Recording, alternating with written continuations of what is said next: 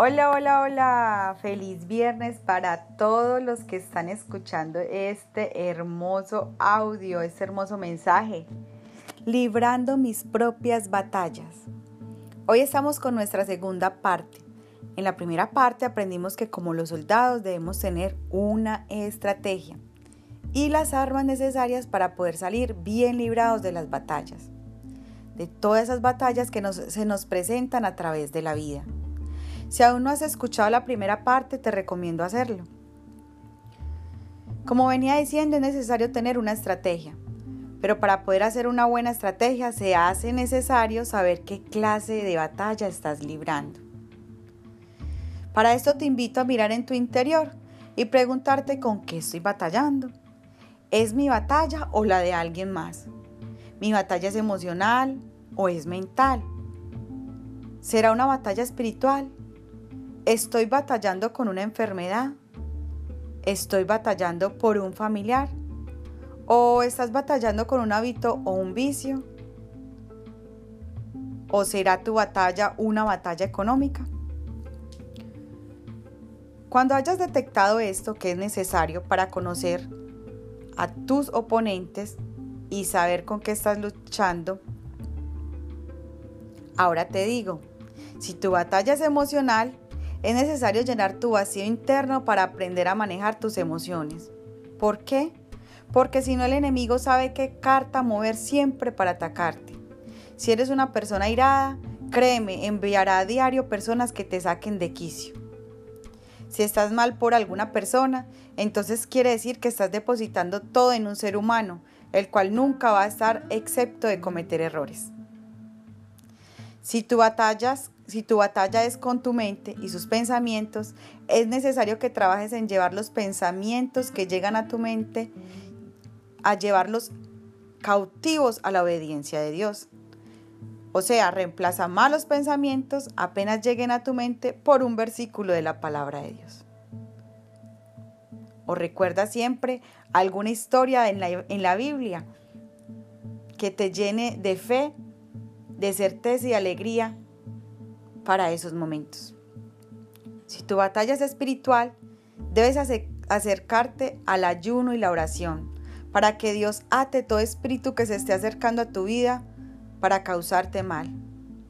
Si batallas con una enfermedad, es una batalla de fe y de paciencia, la cual es recomendable pedirle a Dios que te enseñe su propósito en medio de la adversidad y que, y que te diga, te muestre cuál es su voluntad y pide vida, pero vida en abundancia, en paz y tranquilidad.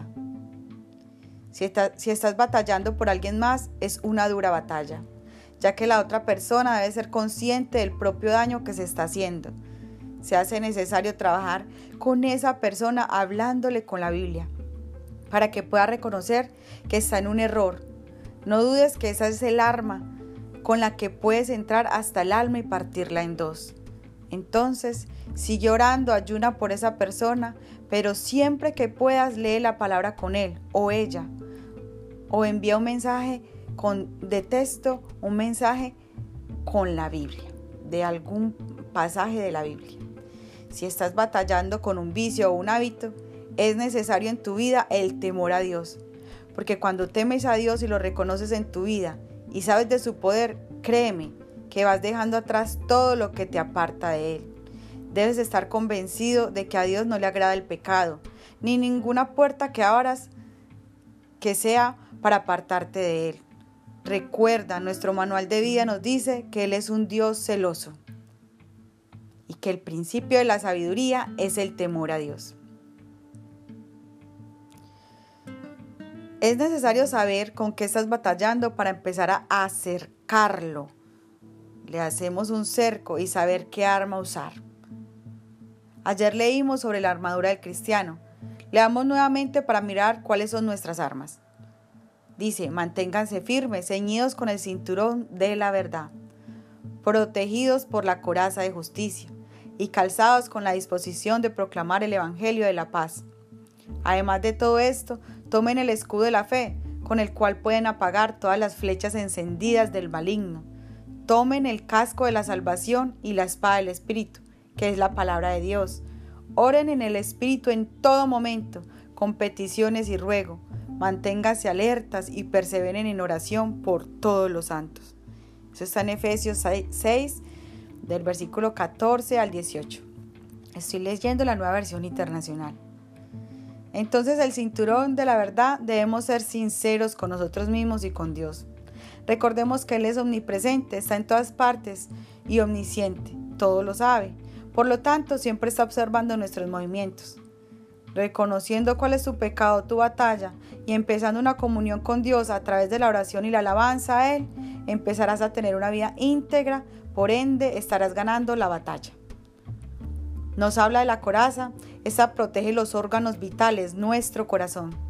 Recuerda que la palabra de Dios nos habla que de Él mana la vida, la vida tanto material como espiritual. Cuida lo que ves, lo que escuchas, cuida con quien hablas y de lo que hablas, con la coraza que representa tu nueva identidad en Dios. Recuerda que estás en un camino nuevo de salvación, de crecimiento espiritual y no dejes que tu pasado toque a tu puerta y tú nuevamente le abras. El, calzado que debe permanecer en, en los que somos hijos de Dios es la predicación del Evangelio.